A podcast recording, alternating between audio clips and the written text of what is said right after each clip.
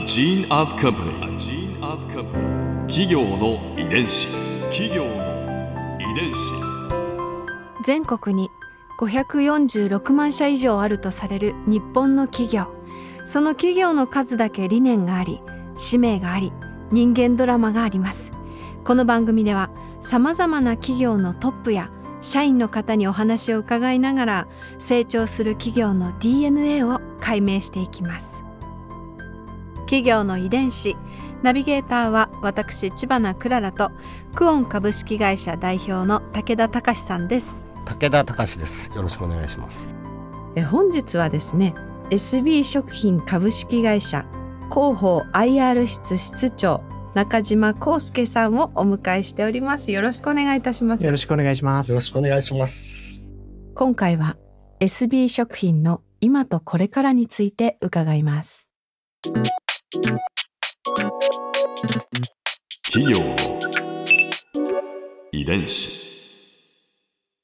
SB 食品が今特に力を入れていることはどんなことがありますか？えまさにえ創業100周年を迎えてですね、はい。えーまあ、改めて多くのお客様やステークホルダーの皆様にこれまでの感謝とこれからの SB 食品の思いを知っていただくこと、まあ、ここに短期的にはですねきっちり力を入れていきたいなと、うん。まあ、そのためにえ100周年記念サイトを立ち上げましてまた動画も記念動画も公開しております、うん。えよかったらご覧いただけたらなというふうに思っております。うんうんうん。また、まあ、もう一つのキーワードとして持続可能な事業の構築っていうのはよく言われると思うんですが、まあ、これについてはもともとですねスパイスとハーブというのはうん。植物なんですよね。すべて植物なんです。うでこの植物というのは光合成をしてうん。日光を浴びてうん CO2 を吸収して、まあ、ですのでうん。私たちのこのスパイスとハーブの事業が大きく拡大すればするほどうん。植物も多く植えてはで CO2 も吸収してっていうようなサステナブルな活動我々の事業自体がサステナブルな活動なんだとうんいううん。自然派企業という意味でですね、はい。えーこの事業を拡大していく。そうすることによって我々の収益をまた農家さんにそして農家さんが新たなスパイスを植えてうん。でそのスパイスが CO2 を吸収してっていううん。好循環が図れたらいいなというふうに我々は考えています。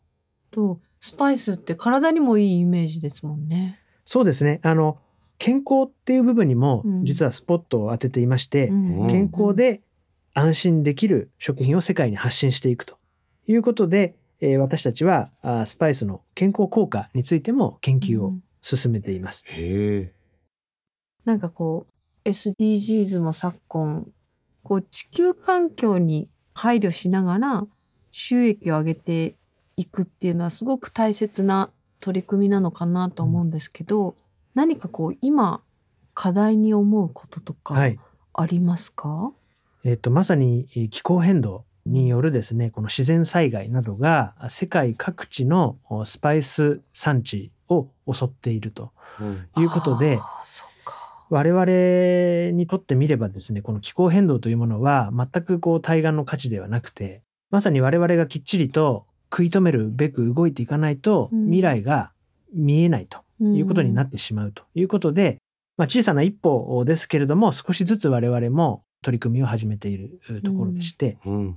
例えばですね超小資源栽培の研究開発というのをやっています。超小資源栽培。はい。うん。今地球全体の淡水うんの中のうん。69%、お要は人間が活用する淡水の69%が実は農業用水として使われているんですけれども2030年にはですねそれが40%不足するって言われてるんですよ。まあ、急激な人口増加もあり、うーん。そうするとですねえこれから先の農業用水をどうしていこうかという課題が必ず来ると。いった時に我々スパイスとハーブの生産に使う水も当然課題になってくるということで、今ベンチャー企業とタッグを組んで通常の10分の1の水分で生育させることができる技術というものをお今研究して今も我々のわさびなんかではテストもしているところです。まあ、こういったことを続けることによって将来のリスクに備えたり、まあ、もしくは将来のリスクが起きないような取り組み、えこういったことを進めています。うん企業の遺伝子。のその他にはどんなことに力を入れてらっしゃいますか？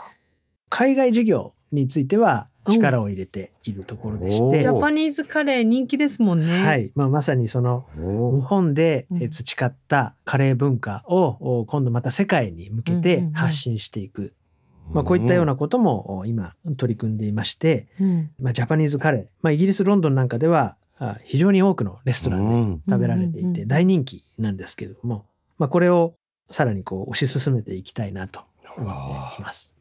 やっぱり違うんですよね日本のカレーって他の世界のそうですねはいカレーと。もちろんインドでも食べられますしスリランカですとかタイとかいろんな国でカレー。食べられますけれども、うんうん。その土地土地の工夫がされていてタイですとココナッツミルクが入っていたり、うん。そうですね。でそのスリランカですともう少しこう野菜が入っていたりシャバシャバだったりあとは海のものを使ったりとまあいろいろな違いがあるあとはナンと食べたりはい。潮流米うん。で食べたり、うん。まあいろいろな違いがありますけど、うん。日本は日本の美味しいお米と合うように少しとろりとしたソースでそうですよね。じゃがいも玉ねぎ人参などが入ったもの、そっか。お米に合うように日本のカレーは進化してうん。きたはい。ということなんですね。そうですね。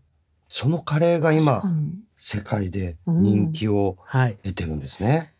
これなぜかあのカツカレーって呼ばれていてん？カツカツカレー。が？はい。なジャパニーズカレーのことをカツカレーって呼ぶんですよ向こうの方は。なんでだろカツが乗ってるからですよね。えっと最初はイギリスにある日本食レストランがうんカツを乗せたカレーを販売して、うんそれが大ヒットして、うん。でカツカレー美味しいよってことになったんですけど、はい。日本のカレー美味しいよってなっていっていつの間にかカツが乗ってないカレーもカツカレーって呼ばれる ことになって今は日本のカレーのことをカツカレーってみんな呼んでますね。日本人の方がオーダーしてうんカツ乗ってなかったら 驚きますね。そうですね。このカツって一体何なんだろうって思うんですけど。すごい。はい。う。では最後の質問に参りたいと思います。これは皆さんにいつも伺っている質問なんですけれど、100年後の未来、SB 食品はどんな会社になっていると思いますか？またはどんな会社になっていてほしいですか？はい。まあこれから先もですね、社会と私たち企業がですね、持続可能であるためには、まあ人々の暮らしを便利で快適にすること、まあ地球環境保全に取り組むこと、この両輪が不可欠だというふうに思っています。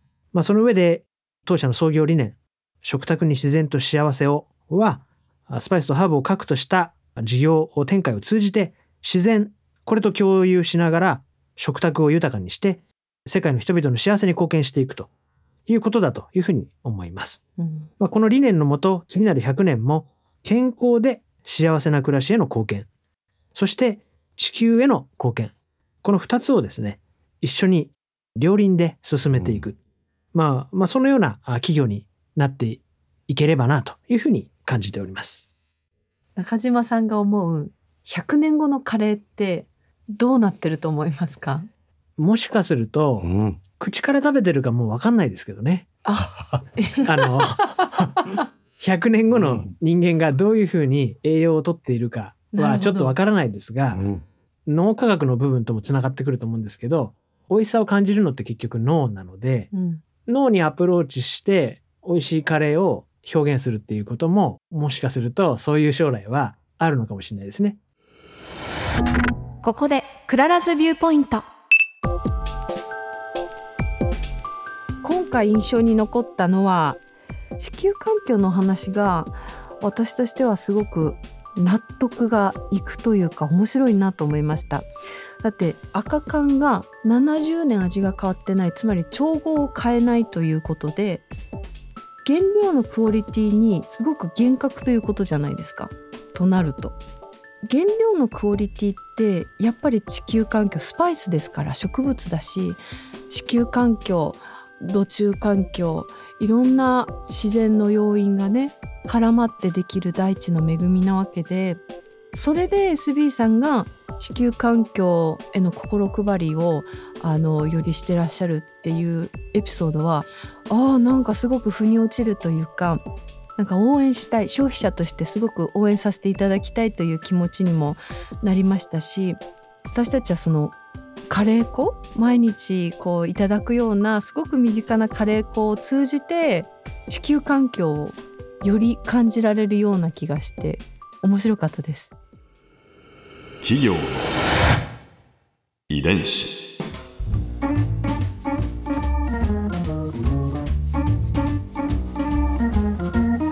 この番組はポッドキャストのほかスマートフォンタブレット向けアプリオーディでも聞くことができます。お使いのアプリストアからダウンロードして企業の遺伝子のページにアクセスしてみてくださいね。それでは来週もまたお会いしましょう。企業の遺伝子。ナビゲーターは私千葉なクララとクオン株式会社代表の武田隆でした。